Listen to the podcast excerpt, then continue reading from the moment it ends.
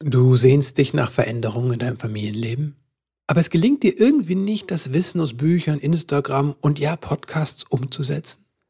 Dann kann der Blick von außen helfen, der erfahrene und wertschätzende Blick. In einem Einzelcoaching finde ich mit dir neue Wege. Buch dir ein kostenloses telefonisches Erstgespräch ganz einfach auf christopher-end.de.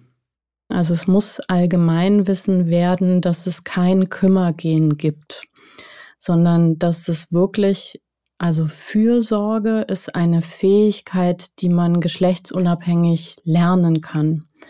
Und die kann man auch zu jedem Zeitpunkt im Leben lernen. Hallo, schön, dass du eingeschaltet hast zu dieser Episode von Elterngedöns. Mein Name ist Christopher End. Ich unterstütze Eltern darin, die Beziehung zu ihrem Kind bewusst zu gestalten. Was in unseren Rucksack kam, war nicht unsere Entscheidung. Was wir weitergeben, schon. Auf deinem Weg des Elternseins begleite ich dich in Einzelsitzungen, online oder hier in der Praxis in Köln, in Seminaren und Online-Kursen, sowie in meinem Buch Elternsein als Weg. Zum Sponsor der heutigen Folge. Recht auf kita.de. Kein Kita-Platz zu finden kann Familien in schwere Nöte bringen. Finanziell und auch persönlich. Mangelnde Betreuung ist absolut keine Kleinigkeit. Ich sehe das bei Klientinnen, wie belastend es sein kann, welche Zerreißprobe das für Eltern werden kann. Betreuung entlastet Eltern. Und für Kinder können zusätzliche Bindungspersonen und andere Kinder ein wahres Geschenk sein. Was tun, wenn man keinen Platz im Kindergarten bekommen hat? Eine Möglichkeit ist es, sein Recht auf Betreuung einzuklagen. Denn in Deutschland hat jedes Kind ab einem Jahr das Recht auf einen Betreuungsplatz. Rechte auf kita.de helfen dir, dein Recht auf einen Betreuungsplatz rechtlich durchzusetzen. Und dafür brauchst du nicht mal eine Rechtsschutzversicherung. Nur einmalig 180 Euro. Und das mit Geld zurück Garantie, falls es nicht klappt. Simone und Felix von Recht auf Kita helfen dir, einen Kita-Platz zu bekommen.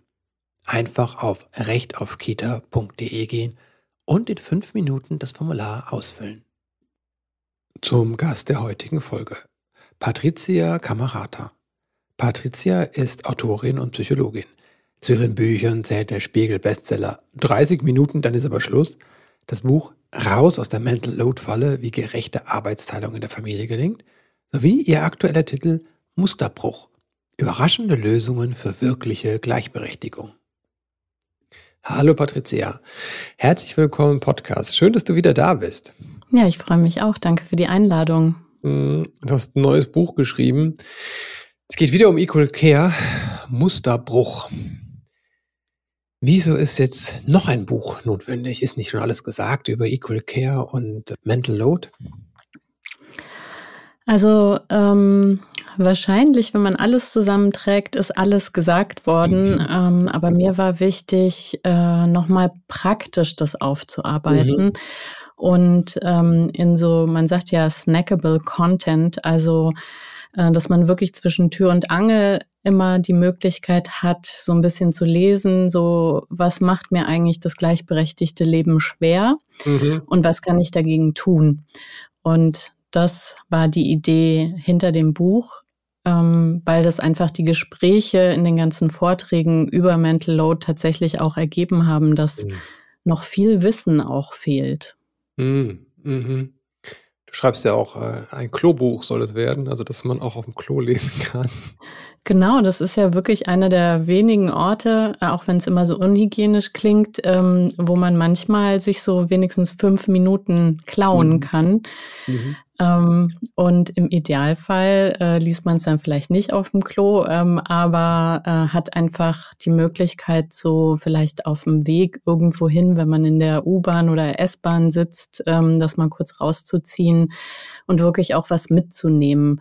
Ähm, mhm. weil, wie gesagt, ich habe versucht, das wirklich immer thematisch so zu unterteilen und auch Zusammenfassungen zu machen, dass das Buch auch mal vier Wochen rumliegen kann und man sich nicht fragen muss, ah, was war da eigentlich mhm. im letzten Kapitel, sondern man kann einfach irgendwo einsteigen ähm, in einem Kapitel, wo man sagt, Mensch, das ist eigentlich total mein Thema, da würde ich gerne mal mehr drüber wissen. Mhm. Ja, ich halte das für eine für ein Kompliment, wenn man ein Klobuch geschrieben hat, ne, weil das wird dann wirklich gelesen. Ne? Es gibt so Mhm. Bücher, die stehen nur im Regal oder liegen auf der Ja. Couch, auf dem Couchtisch, ne, so.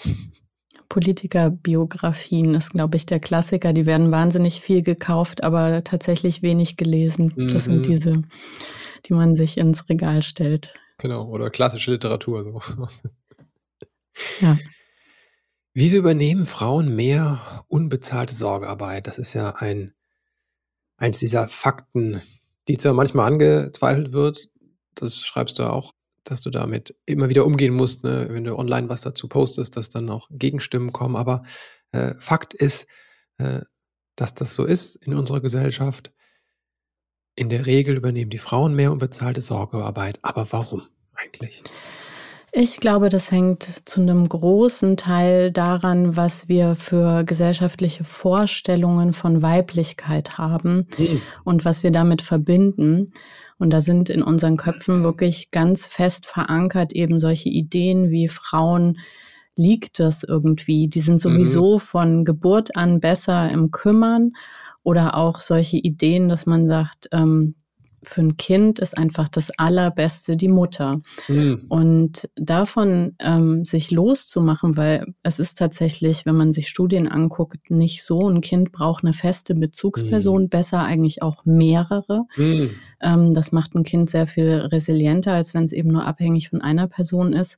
Ähm, aber die Mutter ist nicht, also vor allem die biologische Mutter ist nicht das Beste fürs Kind automatisch. Mhm. Ähm, aber es ist wahnsinnig schwer, äh, das selber nicht zu glauben, weil ja. wir ja so aufwachsen. Und ich glaube, dass ganz viele Frauen sich deswegen von vornherein diesen Schuh auch selber anziehen. Da steht ja eben nicht jemand und sagt so äh, explizit, ne, das ist so mhm. und du musst es so machen, sondern man fügt sich dem und es fängt ja auch ganz früh an, wenn man auf Kinder guckt ne, und auf Kinderspielzeug, was wird da eigentlich gefördert, so dass man eben 20 Jahre später gar nicht mehr wirklich unterscheiden kann, ist das jetzt biologisch oder sind da 20 Jahre lang quasi bestimmte Verhaltensweisen auch eingeübt worden. Und ja, deswegen ist es halt leider so, dass viele im Kopf sehr gleichberechtigt leben, aber spätestens, wenn ein Kind dann geboren wird, dann geht es dann doch eher in diese ganz traditionellen Rollen. Mhm. Wie kommen wir da raus?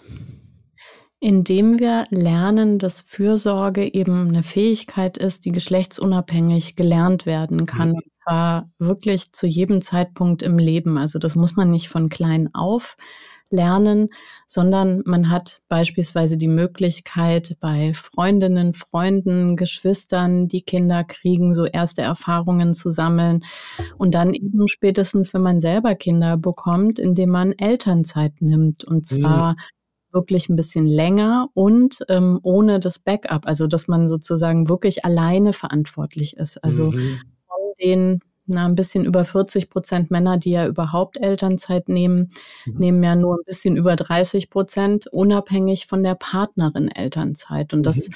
ist eigentlich eine verschenkte Chance.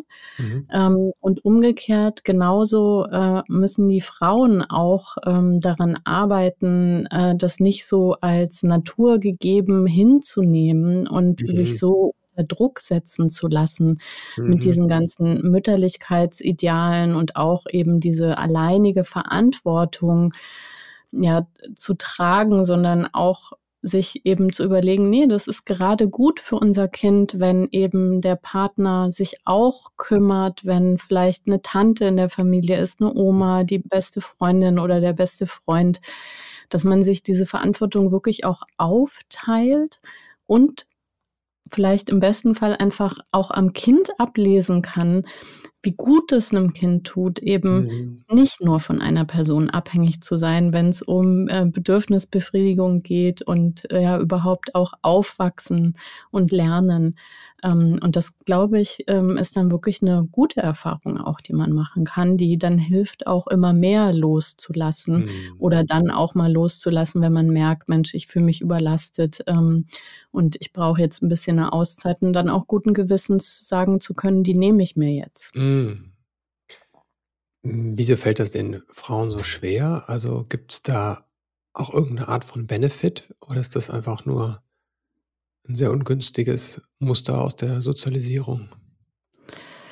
Naja, also äh, ich, also ich glaube, es ist ganz oft ja immer beides. Also mhm. es ist ähm, schon die Erfahrung, glaube ich, auch, dass eben vieles nicht so rund läuft oder vieles liegen bleibt, wenn man mhm. nicht selber diese Dinge abarbeitet und die ah, Verantwortung ja. Mhm. übernimmt mhm. und man dann auch vielleicht eine berechtigte Sorge hat wo man sagt, na ja, weil, keine Ahnung, mit der Ernährung zum Beispiel, ne, so da achtet mhm. man vielleicht sonst immer so drauf und dann, wenn man wirklich eine Woche weg ist, dann achtet derjenige, der da nicht so äh, eingearbeitet mhm. ist, nicht so stark drauf. Dann gibt's halt irgendwie eine Woche Pommes oder Fertigpizza. Da stirbt jetzt am Ende auch niemand von, aber mhm. so richtig entspannt ist man dann halt nicht, ne? dass an alles gedacht wird und mhm. das Kind rechtzeitig abgeholt wird. Man kann dann ganz schlecht ähm, tatsächlich auch ähm, abschalten.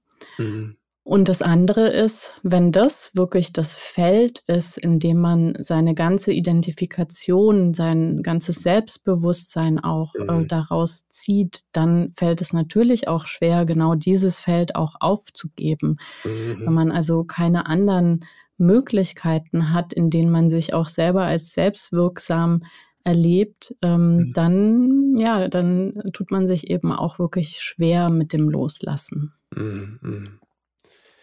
Du schreibst im Buch ja auch dieses, diese ähm, Begebenheit, wie, wie, nennt man das, dass, dass halt bestimmte Dinge der Partnerin eher ins Auge fallen als dem Partner jetzt in einer heterosexuellen Familienbeziehung, da Elternbeziehung. So, ne, das Geschirr wird dann überhaupt nicht gesehen und mhm. Frau hat es aber eine Handlungsaufforderung. Ja, Affordanz nennt Affordanz. die Wissenschaft ah, okay, genau. das. Genau. genau. Das finde ich, äh, ja, das finde ich sehr eingängig. Und, ja, und das ist auch was, wo man ja wirklich praktisch was ableitet. Also man muss nicht nur lernen, die Dinge, also wie werden sie gemacht, sondern ja. welche Dinge müssen eigentlich gemacht werden. Also ja diese Handlungsaufforderung. Ich finde, das hilft aber auch, dass man eben in einer Paarbeziehung dann nicht böse aufeinander ist, wenn man diesen ah. Begriff kennt. Ne? Wenn man ja. sagt, hier liegen überall die Klamotten rum, man selber sammelt alles auf, bringt das mhm. ins Bad, irgendwie wirft die Waschmaschine an und alle anderen in der Familie die laufen da einfach drüber und tun so, als würden sie das nicht sehen. Aber tatsächlich ist mhm. es oft so, dass sie es wirklich also natürlich mhm. können Sie es sehen, aber die Handlungsaufforderung, ja, ja. so das bedeutet, was diese Wäsche wartet, darauf eingesammelt zu werden und gewaschen zu werden, mhm. aufgehangen zu werden und so weiter. Ähm, das äh, klingelt sozusagen im Kopf nicht. Und wenn man diese mhm. Wahrnehmung ähm, trainiert und quasi ähm, auch äh, trennt von dem eigentlichen To-Do, wie wäscht man eigentlich Wäsche, mhm. ähm, dann glaube ich, äh, hat man schon wirklich was gewonnen, weil man dann nicht so verbittert ist irgendwie auf die anderen mhm. Familienmitglieder, die halt das nicht als ihre Verantwortung sehen. Und da muss man daran arbeiten, eben mindestens bei dem erwachsenen Partner. Später, mhm. wenn die mhm. Kinder ein bisschen mhm. größer sind, dann können die das auch. Ähm, zu sehen, ich bin eben hier nicht das Mädchen für alles, sondern ähm, ne, so jeder kann diese Dinge aufsammeln, weil das ist ein gemeinsames To-Do, was auch ja so ein bisschen Sisyphus-mäßig ähm, auftritt. Und daran äh, ist es eben nicht fair, äh, darüber hinwegzusteigen, äh, sondern wenn man dann weiß, äh, was damit zu tun ist, sich daran auch zu beteiligen. Ja, mir kommt also, ich muss schmunzeln, weil mir kommt so ein Instagram-Sketch äh, in, in Erinnerung. Ich weiß nicht, ob du den kennst. Das ist auf Englisch und ein Paar und äh, er erzählt ihr, ich habe was gefunden, ne? dass dieser Tisch hier ist magisch. Ne? Und dann erklärt er ihr, egal was auf dem Tisch ist, ne, ist am nächsten Morgen weg. Ne? Und er hat es jetzt schon ausprobiert, besonders viel da drauf gelassen, dreckige Sachen, ne? Pizza und so. Jeden Morgen ist es weg, ne? Und es wäre sowieso magisch und dann am nächsten Tag sind auch die Sachen gebügelt auf dem Tisch, ne? So. Ja. Der magische Coffee Table, ja. Genau. Am nächsten Tag ist dann die genau. Freundin weg, ne? Und dann kommt die Polizei und er erklärt ihr wahrscheinlich, ist sie auf diesen Tisch gefallen, dann, weil ist, dann ist sie weg. Ne? Ich weiß nicht. Halt ja. Nee, das ist ähm, tatsächlich, äh, ja, sind es manchmal so Gewohnheiten, die da jetzt so überspitzt sind, aber mhm. auch so dieser Klassiker eben, ne, sich immer zuzurufen, wo ist denn die Butter, wo sind mhm. die Hemden und so weiter. Ähm, da sage ich, also nicht meinem Partner, ähm, das haben wir mittlerweile Also das ja. hat eh äh, geklappt, aber bei den größeren Kindern, dass ich wirklich also immer wieder sage, bevor du rufst, was mhm. haben wir, was kann ich zu Mittag essen, mhm. guck bitte in den Kühlschrank ähm, oder in den Vorratsschrank. Mhm. Und dann, wenn da absolut nichts ist, was irgendwie dir so vorkommt, als könntest du das zum Mittag essen, dann ruf, was kann ich zum Mittag essen? Mhm. Ähm, und ja, man äh, muss sich da einfach umgewöhnen, äh, zu sagen, nee, da, das ist eine Sache, die kann ich auch selber erledigen. Ne? Da muss man nicht immer die Partnerin oder die Mutter rufen, sondern so ein Griff zum Kühlschrank und dann sieht man, da wartet schon äh, das Mittagessen.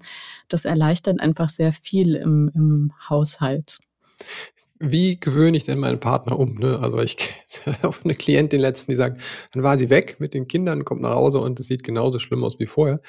Und sie hatte irgendwie die Erwartung, dass tatsächlich äh, es ähm, nach einer Woche irgendwie wenigstens aufgeräumt ist. Ne? Und es war aber genauso schrecklich wie vorher.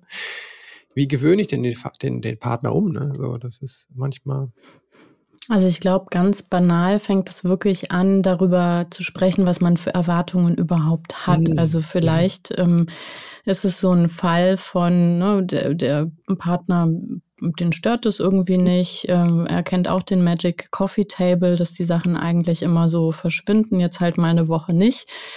Ähm, und die Partnerin hat eben eine andere Erwartung, nämlich dass wenigstens in der Zeit, wo sie nicht da ist, er mhm. diese Dinge erledigt. Mhm. Und ich glaube, ähm, der einfachste Weg ist wirklich über sowas zu sprechen. Also zu sagen, du, wenn ich eine Woche weg bin, ähm, dann ist der Erholungseffekt äh, sofort wieder weg, wenn ich in die Wohnung komme und sehe, es sieht noch schlimmer oder genauso aus, wie, wie ich sie verlassen habe, weil alles auf mich wartet. Das mhm. stresst mhm. mich einfach sehr, weil ähm, ich eigentlich vielleicht in meiner Vorstellung lieber zurückkomme und mit dir einen Kaffee trinke mhm. ähm, und dann aber so eine große Unruhe krieg und vielleicht eben auch Frust und Ärger, wenn ich dann die Wäscheberge, die Geschirrberge sehe, ähm, und sehe, dass der Boden krümelig ist und so. Und können wir uns auf irgendeinen Standard einigen? Also irgendwo mhm. vielleicht auch, dass man sagt, du, ähm, da muss jetzt nicht der Boden so sauber sein, dass man vom Boden mhm. essen kann.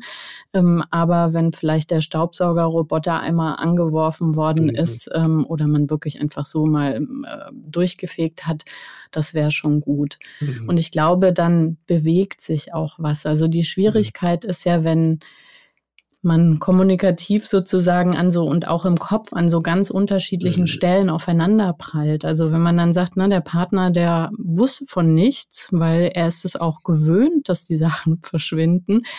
Und er freut sich dann, äh, dass die Partnerin zurückkommt und na, hat so ein ganz ja, vorfreudiges Gefühl und dann bricht das plötzlich irgendwie mhm. so zusammen und man hat plötzlich einen Konflikt und dann geht es irgendwie um Vorwürfe und so dann versteht er sozusagen die Welt nicht an der Stelle, mhm. weil er einfach im Kopf ganz woanders ist als mhm. eben die Partnerin. Mhm. Und ich glaube, das hilft, ähm, wenn man sich so erstmal nichts Böses unterstellt mhm. und ähm, sagt, nee, also am besten davor über Erwartungen sprechen und dann mhm. aber in dem Moment auch nicht platzen, wenn es irgendwie geht, sondern wirklich zu sagen, so, das ist jetzt mein Gefühl, ähm, und das ist verursacht durch. Und meine Wunschvorstellung wäre eben die mhm. folgende. Mhm. Und ich mhm. glaube, da bewegt sich meistens dann schon was. Mhm, mhm. Wie machen wir das bei den Kindern? Jetzt haben wir es mit den, mit den Männern durchexerziert. Wie machen wir das bei den Kindern? Weil das ist eine Erfahrung, die wir auch machen, wo wir denken, so, also meine Frau und ich, na, wir haben das so einigermaßen, dass da beide auch äh, mit können und zufrieden sind mit der Verteilung. Bei den Kindern, mhm. bei den jugendlichen Kindern klappt es aber eher so. Da ist der Mental Load bei uns, die machen das dann, wenn man es ihnen sagt. Ne? tun die es ja.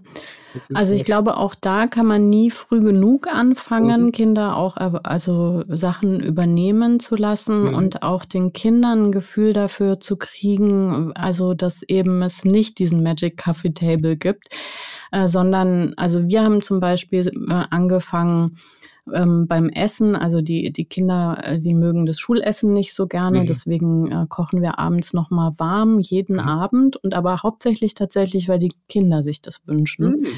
Und da war mir wichtig, dass sie auch lernen, dass das ein Zusatzaufwand ist, mhm. der eben nicht nur bedeutet, dass gekocht wird, mhm. ähm, sondern das fängt ja viel früher an, nämlich bei der Planung beim Mental mhm. Load, ne, sich zu fragen, ähm, was essen wir diese Woche eigentlich, was mögen die einzelnen Familienmitglieder, was hatten wir letzte Woche, was haben wir im Vorratsschrank, was muss aufgebraucht werden, welches Budget haben wir, um mhm. einzukaufen, wann haben wir überhaupt die Zeit dann zu kochen, wie geht das mit den beruflichen Terminen äh, Hand in Hand, dann das Kochen selber, das Tischdecken etc. Und darüber auch offen zu sprechen, die Kinder auch zu beteiligen und auch ähm, zu sagen, ne, so das ist eigentlich in erster Linie euch wichtig, wir machen das gerne, mhm. aber ähm, der Preis ist, dass ihr euch auch beteiligt. Und mhm. ähm, wir haben dann wie in so amerikanischen Kitsch-Komödien quasi äh, angefangen, einfach immer abzufragen, wenn wir dann am gedeckten mhm. Tisch irgendwie sitzen, wer hat heute gekocht, mhm. wer hat den Tisch gedeckt, um das mhm. sichtbar zu machen auch, dass ah. es eben nicht unsichtbare Elfenarbeit ist, mhm. sondern jemand, was dafür tut. Und mit diesem Sichtbarmachen kommt eine Wertschätzung, das nimmt auch schon mal viel Frust, ne? dass man nicht immer mhm. denkt, boah, ich mache hier und niemand sieht das. Und dann auch natürlich je nach Alter zu sagen, sowas wie Tischdecken, Tisch abdecken, mhm. äh, Sachen schon mal vorschnippeln, Vorschläge zu machen, was man kochen kann, vielleicht auch mal was einkaufen zu gehen. Das können Kinder natürlich auch alles mhm. machen. Und umgekehrt, wenn dann die Kinder irgendwann mit den Augen rollen und sagen, das ist aber alles ganz schön viel Arbeit, zu sagen, ja, das ist, äh, finden wir auch, dann gibt's jetzt Stulle. Und zwar nicht irgendwie aus Strafe, sondern einfach, mhm. dass man sagt, wir entscheiden gemeinsam, dass dieser mhm. Zusatzaufwand eben gar nicht gewünscht ist an der mhm. Stelle. Und das sind dann eben wieder die Erwartungen. Ne? Also, dass man wieder darüber spricht, so für wen macht man eigentlich was ähm, und äh, warum ist einem das wichtig? Warum regt es einen so auf, wenn bestimmte Dinge dann passieren oder nicht passieren? Was sind mögliche Lösungen, die Kinder auch aktiv fragen? Ne? So, was mhm. sind eure Vorschläge? Ich sehe nur, ich ärgere mich, wenn eben die äh, Sachen alle irgendwie rumliegen. Mhm. Was ist denn der Vorschlag, um das zu lösen? Und da sich dann aber auch drauf einzulassen, was ja auch heißen kann, man trennt Bereiche, ne? dass man sagt, mhm. so ein mhm. Kinderzimmer, da will man jetzt vielleicht nicht vergammeltes Essen oder so mhm. haben. Aber wenn dann die Sachen da rumliegen, dann ist der Kompromiss vielleicht, dass man sagt, Tür zu und einmal in der mhm. Woche mhm. wird aufgeräumt. Mhm. Ja, bei uns heißt es dann auch manchmal, äh, wir haben eine schlechte Nachricht, die Hauselfen streiken heute, ne? Das müssen alle mitmachen. Ja, genau. Die Elfenarbeit. Mhm. Was sind die drei größten Fehlannahmen über Equal Care und Mental Load? Oh, die drei größten. Also ich glaube, also eine der größten ist wirklich diese unterschiedlichen Einschätzungen bei den Partnerinnen und Partnern. Mhm. Also ähm, das zeigen ja auch Umfrageergebnisse. Einmal diese Vorsätze, wie man sich das wünscht im Kopf, mhm. zu dem, wie es im Alltag auch stattfindet. Und dann im Konkreten, wenn man quasi die Frauen fragt und die Männer, dann äh, überschätzen die Männer ihren Einsatz so statistisch gesehen, sind natürlich nicht immer alle, aber mhm. quasi so ne, im Durchschnitt doch sehr stark, ähm, wie sie sich jetzt äh, konkret im Alltag einbringen. Und das hat natürlich mhm. auch Gründe, weil ganz viele Männer sehen ihre Verantwortung für die Familie ja dann eben im Geld verdienen, im mhm. Erwerbstätigsein. Und ähm, das zählt natürlich auch was. Mhm. Ähm, aber man muss eben diese Bereiche dann letztendlich trennen, wenn man mhm. eben darüber spricht, so wo kommt Erschöpfung her, wo kommt Frust her, wo gibt es Konfliktpotenziale. Und deswegen, ich kann gar nicht so die drei großen Sachen mhm. sagen, aber ich glaube, dass es wirklich viel sich zu fragen, wie schätzt jeder Partner das für sich ein und dann auch diese Außensicht, ähm, was tut man, weil man glaubt, dass es erwartet wird, entweder von dem Partner, vom mhm. Umfeld, von der Gesellschaft. Und das auch wirklich hart zu hinterfragen, so warum mache ich das gerade? Mhm. Mache ich das, weil mir das Freude macht, weil das uns persönlich wichtig ist, weil die Leute am in der Schule sonst komisch gucken, weil ich denke, dass die Nachbarn irgendwas komisch finden. Und das erstmal zu erkennen, das ist schon auch ziemlich viel Arbeit und sich davon dann auch zu lösen, das muss man dann wirklich einüben auch. Mhm. Wieso tun wir uns Männer so damit so schwer, das da zu übernehmen? Also ich glaube auch Sozialisation einfach. Mhm. Also ähm, man, eher Mann mit zwei N in dem Fall, lernt eben ähm, in der, im, im Großwerden so einen ganz anderen Fokus, also den Fokus auf die Welt nach draußen. Mhm. Und ähm, da eben äh, sieht man ja auch dann vielleicht an der Elterngeneration, ne, dass eben die Erwerbsarbeit einen sehr, sehr großen Teil einnimmt und das früher ja auch gereicht hat. Mhm. Gereicht hat auch in dem Sinne wirklich finanziell, ja. dass eine Person ähm, erwerbsarbeitet und so viel Geld erwirtschaften kann, dass äh, letztendlich so eine Aufgabenteilung auch möglich ist. Und mhm. die letzten Jahrzehnte da geht es eben auseinander. Also es ist so ein bisschen verzögert, ne? das, was man lernt, was wichtig ist fürs Mannsein, fürs Vatersein äh, und dem, wie die Realität sich entwickelt hat. Und die ist nun mal so, dass es bei 70 Prozent der Familien nicht möglich ist, aus den verschiedensten Gründen, dass eben nur ein Mensch Erwerbsperson ist. Ja. Ähm, und das hinkt halt irgendwie nach. Und äh, also da geht es auch nicht nur um das Finanzielle, ne? das ist also ein Aspekt. Ähm, aber wenn man eben über Wertschätzung spricht, dann ist es ja schon auch ganz gut, noch ein Feld außerhalb der eigenen Familie zu haben, wo mhm. man sich eben ähm, entwickeln, weiterentwickeln kann, Wertschätzung erfährt und so weiter. Deswegen arbeiten ja viele Frauen auch und viele Männer mhm. auch ähm, aber ja, also ähm, das sind halt diese veralteten Stereotypien, die man als Mann, als Junge auch mhm. von klein auf lernt. Und das ist ganz schwierig, weil sich mhm. das im Haus, also im, im Alltagsleben ja auch zeigt. Also ich habe neulich so ein ganz banales Beispiel gehört in, in so einer Männerrunde, wo es darum ging, ähm, ob ein bestimmtes Seminar äh, kurzfristig mhm. besucht werden kann. Und da hat eben ein Mann gesagt, oh, da muss ich mal meine Frau fragen, mhm. ähm, weil ich jetzt gerade unsere Pläne nicht im Kopf habe, ob wir das hinkriegen. Mhm.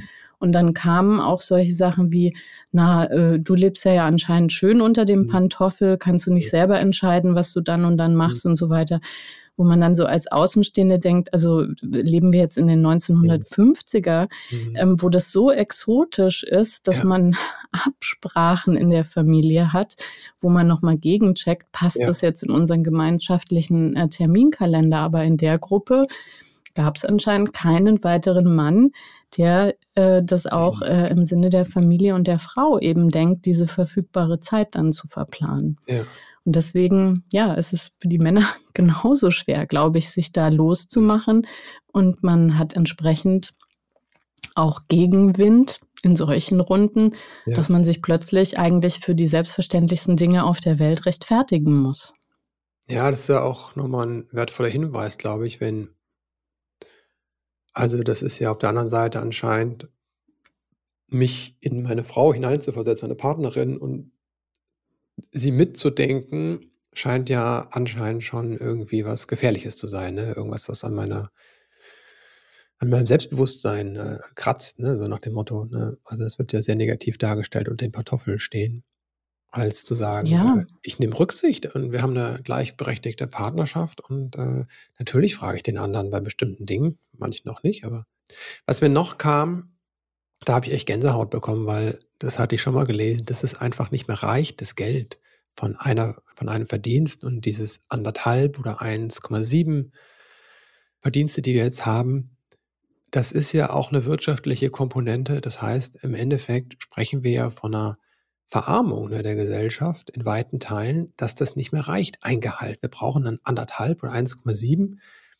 Und ich habe deswegen eine Gänsehaut, weil ich Menschen, die jetzt sehr rechts wählen, also speziell die AfD, ich in dem Moment ein Verständnis habe. Ich habe kein Verständnis für die Partei, aber ich habe gerade ein Verständnis bekommen, wenn das wirtschaftlich so krass ist, ne, dann heißt das für viele Menschen auch, sie können sich bestimmte Dinge gar nicht mehr leisten. Ne? Das Eigenheim, ne, eine Wohnung, ein Haus ist einfach, äh, noch ein zusätzlicher Urlaub ist einfach nicht mehr denkbar. Und dann kommt natürlich dann Wut und Hass auf. Das ist einfach eine Realität anscheinend dass in unserer Gesellschaft da sich was verschoben hat, massiv.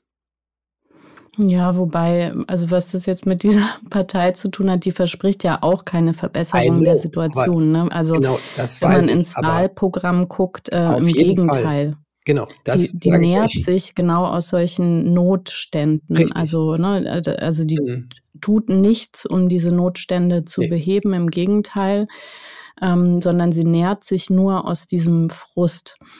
Ähm, genau, aber das, die, diese größeren Zusammenhänge, also auch zum Beispiel nicht nur das Einkommen, sondern die mhm. immer mhm. weiter steigenden Mieten, mhm, das, meine das ich, verstehen ja, genau. ganz mhm. viele Menschen nicht, Richtig. dass das auch ganz viel mit Equal Care zu tun ja. hat. Mhm. Weil diese Abhängigkeit von hohen Mieten, dass man überhaupt sich dann mit zwei Kindern noch eine Vier-Zimmer-Wohnung ja. leisten kann mhm. in der Stadt, äh, mit kurzen äh, Arbeitswegen und so, ähm, das ist was, was politisch reguliert werden könnte mhm. und was Familien eben zugutekommen würde auch. Mhm. Äh, und eben diesen Druck aus den Familien nimmt, weil dieser Druck auf Frauen ist ja vor allem deswegen auch so hoch, weil sie beides tun müssen. Ja.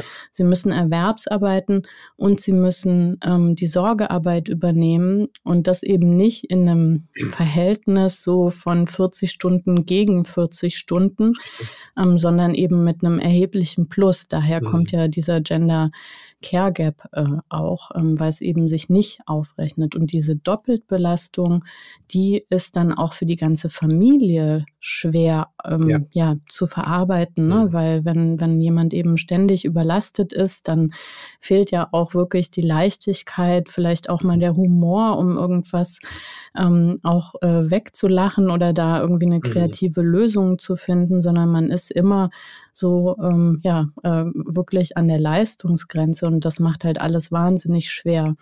Und deswegen, was ich ganz am Anfang sagte, dieses, dass da so viel Wissen fehlt, wie komplex die Dinge zusammenhängen und dass es eben, wenn man Equal Care möchte, wichtig ist, auch Parteien zu wählen, die sagen, wir setzen uns dafür mhm. ein, dass eben ne, Mieten nicht unendlich steigen, mhm. dass es kein Privileg ist, nahe am Arbeitsplatz zu leben, mhm. dass Löhne sich auch anpassen. Ähm, dann versteht man auch plötzlich, was Gewerkschaften damit mhm. zu tun haben, dass man am Ende zu Hause mhm. Equal Care leben kann ähm, und was, worauf wir eigentlich ja angewiesen sind, sich zusammenzutun, um diese Rechte zu erstreiten, um mhm. die Rahmenbedingungen so zu schaffen, dass wir eben überhaupt Zeit für Sorgearbeit in unserem Leben haben und nicht nur auf Erwerbsarbeit angewiesen sind und ein Großteil unserer Lebenszeit in die Erwerbsarbeit fließt. Das finde ich in deinem Buch ja so, so schön, dass du beide Ebenen benennst. Also einmal die, was kann ich tun, meine persönliche Ebene, wie kann ich das wirklich verändern in meiner Partnerschaft, in meiner Familie und das andere, auch die politische Ebene, die gesellschaftliche Ebene mit reinnimmst. Ich finde das so wichtig. Ne? Diese, du schreibst, Arbeit an beiden Ebenen schließt sich nicht aus. Mhm. Wenn wir auf die politische Ebene nochmal schauen, du sagst ja auch, Gleichberechtigung, das braucht echt Zeit. Also das Weltwirtschaftsforum hat vor zwei Jahren gesagt, es dauert noch 130 Jahre, bis wir es erreicht haben, wenn wir so weitermachen. Können wir das irgendwie abkürzen? Also ich glaube, das ist äh, je nach ähm, Möglichkeiten schon abkürzbar. Also es ist ein bisschen mhm. traurig, wenn man zum Beispiel sagt, ein großer Faktor ist das Geld. Also mhm. Geld macht ähm, oder schafft eine Möglichkeit, gleichberechtigter zu leben. Ja. Und da gibt's eben auch diese Effekte, ne, dass äh, also damit Frauen entlastet werden, werden Dienstleistungen oft zugekauft. Also im Sinne von, dann gibt's Babysitter oder mhm. Kindersitter. Die oder ähm, wie heißen die Tagesmütter, wenn es mhm. eben keine Kindergartenplätze mhm. gibt, die ähm, da ein bisschen ähm, Erleichterung verschaffen. Da kann man sich vielleicht Haushaltshilfen oder mhm. Reinigungskräfte auch äh, leisten. Ähm, das heißt aber, ne, man äh, gleicht das nicht innerhalb der Paarbeziehung aus, also der Mann für die Frau und mhm. umgekehrt, sondern man holt sich das irgendwie von außen dazu, um dann wiederum bestimmte Dinge tun zu können, also Freizeit wahrzunehmen mhm. oder ähm, die Erwerbstätigkeit auch überhaupt wahrnehmen zu können. Ähm, also das ist ein ganz großer Faktor. Und ein anderer Faktor ist aber wirklich immer als Paar darüber zu sprechen, was sind unsere Erwartungen, was ist uns wichtig, in welcher mhm. Lebensphase befinden wir uns gerade. Weil ganz oft, ähm, ich, man redet ja immer beispielsweise von der Rush Hour des Lebens, also so mhm. Mitte 30, wo so alles zusammenkommt, wo man sich dann doch auch fragen muss, kann man das nicht selber entzerren? Also mhm. ne, dieses Kinderkriegen, im Idealfall haben ja viele Menschen noch als Ziel Haus bauen mhm. ähm, und den wichtigen Karriereschritt machen. Vielleicht steuert man das dann auch einfach so, dass man sagt, nee, das muss wirklich auch nacheinander gehen, weil mhm. dann eben die finanzielle Belastung, weil man einen Kredit abzuzahlen hat etc., nicht gleichzeitig kommt mit dem neugeborenen Kind und mhm. dann wieder alle zwingt in die Erwerbsarbeit.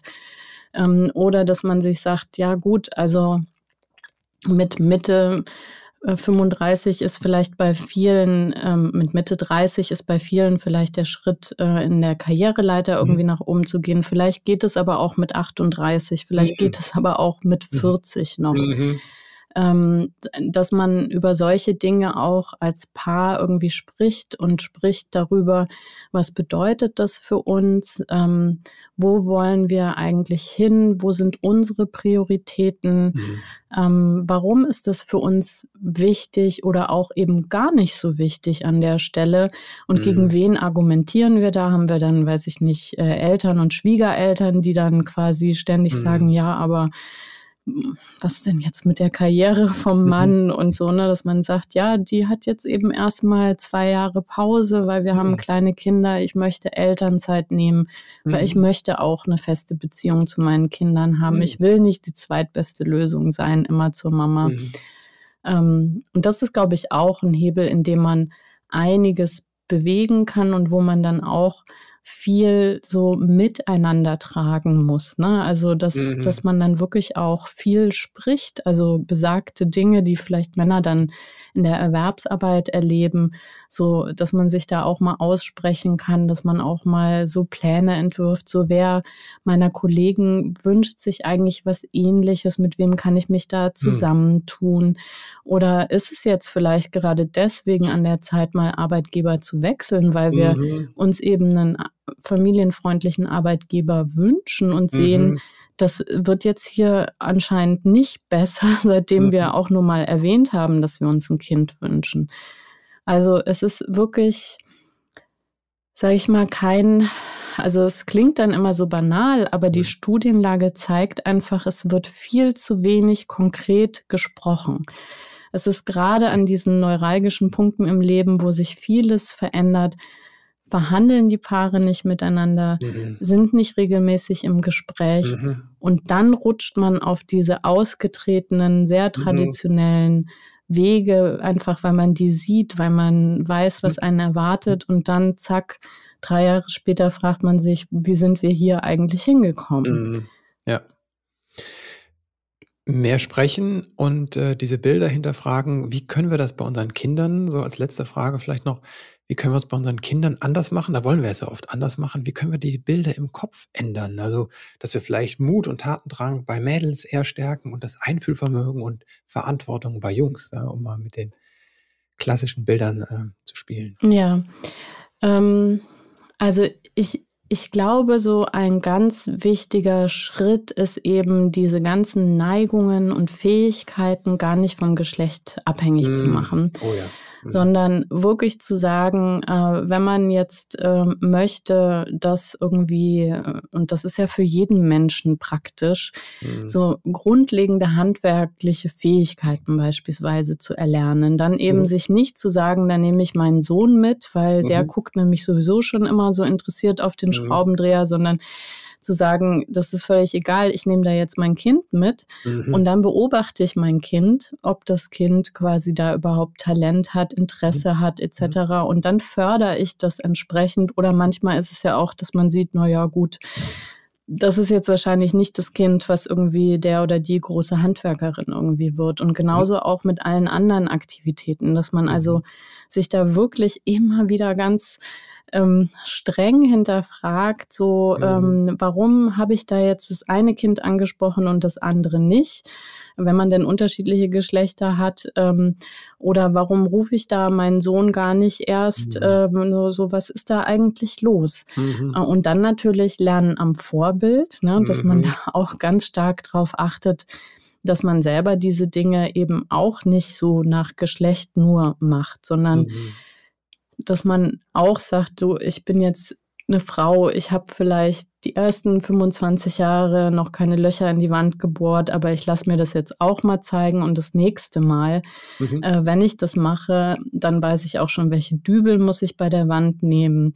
Ähm, was sind die Do's and Don'ts? Und wenn ich ein bisschen geübt bin, dann hole ich mir die Kinder und dann sieht eben das Kind auch, guck mal, die Mama kann auch sowas Einfaches machen wie ein Loch in die Wand bohren mhm. und ein Regal irgendwie andübeln und der Papa der kann dann auch sagen, hier, guck mal, ich backe jetzt den äh, Geburtstagskuchen und mhm. ich kann nämlich ein Rezept lesen und ähm, später irgendwann kann ich da auch variieren und dann mhm. sehen die Kinder, dann gibt es schon den Hauskuchen sozusagen, wo man eben nicht mhm. mehr ganz genau sich ans Rezept halten muss. Und das ist, glaube ich, auch ganz, ganz wichtig, dass die Kinder in ihrer Lebenswelt erleben, dass es eben nicht diese entweder oder, es ist entweder mhm. weiblich oder männlich mhm. ähm, und was dann jeweils dazu gehört, das nicht als getrennte Sphären zu erleben. Mhm. mhm. Super, das gefällt mir sehr, ja. Dann der Hinweis nochmal an der Stelle auf dein Buch, da finde ich ganz, ganz großartig auch diese medialen Vorbilder, da gehst du auch ausführlich drauf ein, also wie das, wie viel die Frage zum Beispiel, äh, fallen dir, welche fünf Philosophinnen fallen dir ein, welche fünf großen Staatslenkerinnen fallen dir ein und solche Dinge. Und da auch zu schauen, mit welchen Medien umgeben wir einfach unsere Kinder. Da gibt es auch eine Liste auf deiner Website und im Buch. Also große Empfehlung, finde ich super. So etwas. Ja, weil ich dann mich auch immer ertappe und dann denke, oh ja, äh, also so vier Staatslenkerinnen kriege ich noch hin, die fünfte fällt mir dann nicht mehr ein. Und äh, da, äh, glaube ich, ist äh, eine gute Möglichkeit, uns selbst und unsere Kinder ein bisschen zu auf eine gute Weise zu beeinflussen. Ja, weil das Schulen leider eben in den Lehrplänen so auch nicht haben. Ähm. Total krass, die Schulbücher hast du das erzählt, ne? Wie viel war das, mhm. das Verhältnis? Ich weiß es gar nicht mehr, es war aber sehr krass. Ich, also auch sowas wie 100 zu 2 oder so, ja, wenn man quasi so. alle Beispiele durchzählt und da aber die Kinder auch wirklich aufklären, mhm. wie kommt es denn, selbst wenn man jetzt in absoluten Zahlen zählen mhm. würde, dass tatsächlich weniger Frauen eben ähm, Nobelpreise etc. Äh, gewonnen haben. Das ist ja auch ein Effekt eben der gesellschaftlichen Aufteilung von Sorgearbeit, mhm. weil ähm, wer, wann kann man denn bitte, wenn man eben drei Kinder hintereinander im Abstand von zwei Jahren hat, irgendwie sich die Freiräume schaffen, wenn man die hauptsächlich äh, Zuständige für die Sorgearbeit ist, um kreativ zu arbeiten mhm. beispielsweise, mhm. um ähm, oder irgendwelche Berufe zu machen, wo die vielleicht auch mit starker Reisetätigkeit verbunden mhm. sind oder ganz stark außerhalb der ähm, Kinderbetreuungszeiten, also sich politisch mhm. zu engagieren. Mhm.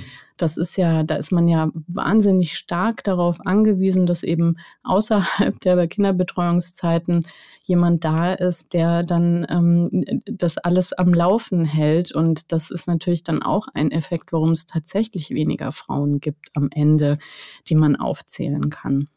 Ich muss dazugeben, ich habe mich ertappt, als damals Frau von der Leyen an die Politik da äh, groß auf die Bühne kam. Und ich weiß nicht, wie viele, sieben Kinder, die glaube ich, ne? Mhm. Und ich mir dachte, die armen Kinder, ne? Das war mein erster Impuls. Da dachte ich, ja, kümmert sich um die Kinder, ne? Das ist einfach so tief drin, ne? Das ist, mhm. das ist unglaublich, ne? Ich musste auch aktiv da dagegen arbeiten, gegen diese Bilder, weil die so wirkmächtig sind. Ne? Also, ja. ja. aber ich glaube, das ist einfach, also das überhaupt zu erkennen und dann wirklich nicht sich auch noch zu schämen oder dann nicht öffentlich drüber zu sprechen oder so, sondern ne, so wirklich mhm. das zu thematisieren. Und weil ich glaube, es geht wahnsinnig vielen Menschen so. Mhm dass man da so eine ganz ungleiche Bewertung von Verhalten hat, also diese Doppelstandards. Mhm.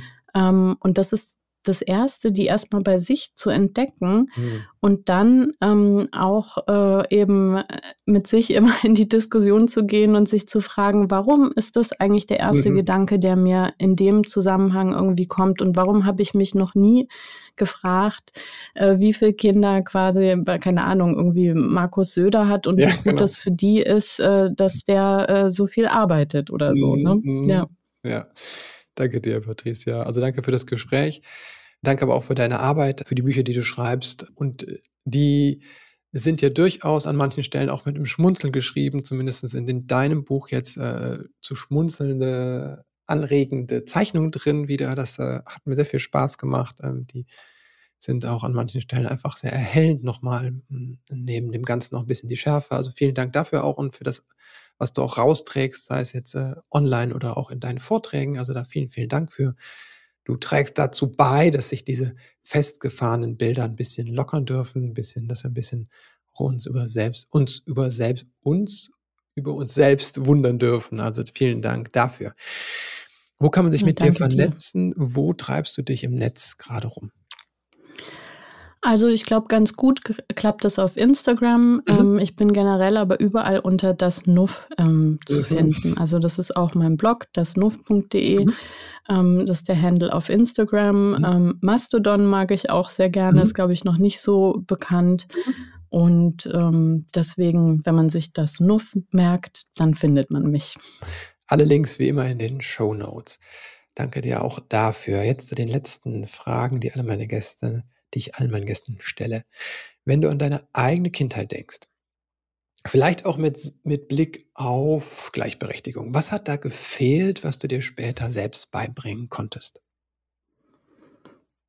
Oh Gott. oh. Also es ist, glaube ich, ein bisschen übertrieben zu sagen, da hat wirklich alles gefehlt. Ähm, ich müsste dann aber umgekehrt auch wirklich länger drüber nachdenken, an welcher mhm. Stelle was äh, wo war. Aber die gute Nachricht ist ja, selbst wenn man dieses große Mangelgefühl hat und in einem mhm. Haushalt aufwächst, wo eben sehr traditionell alles gehandhabt mhm. worden ist, dass man dann nicht verdammt ist, auch so zu leben, sondern mhm. dass man sich wirklich über mehrere Jahre Reflexionen Partnerschaften auch ähm, an die eigene Idealvorstellung ja so ranrobben kann. Robben ist ein schöner Begriff, ja. Das zeigt, es braucht ein bisschen Zeit, was auch anstrengend. Wofür bist du deinen Eltern dankbar? Vielleicht auch mit Blick auf das, was du tust jetzt. Ähm, also ich glaube,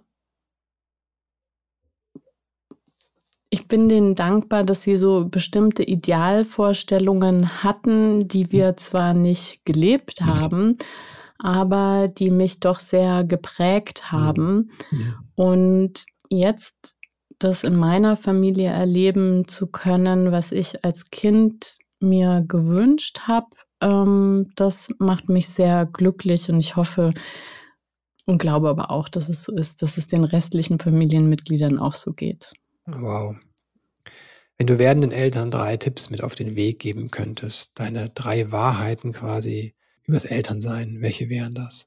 Dass man nie aufhört zu lernen und sich deswegen mhm. nicht unter Druck setzen muss, wenn Dinge nicht so klappen, wie man sich das vorstellt, ist, glaube ich, das Erste.